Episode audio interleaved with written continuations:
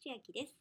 今日は YouTube ショートからの流入で3度目のバズり動画のお話をしていきます。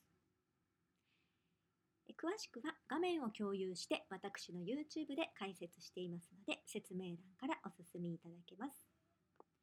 鬼滅の刃、えホムラの主題歌に合わせて踊ってみた動画を2020年の11月13日の金曜日21時頃公開しまして約2日後。日曜日と月曜日のちょうど間0時くらいからショートに乗った様子で翌朝月曜日の朝8時ぐらいまで乗った様子です。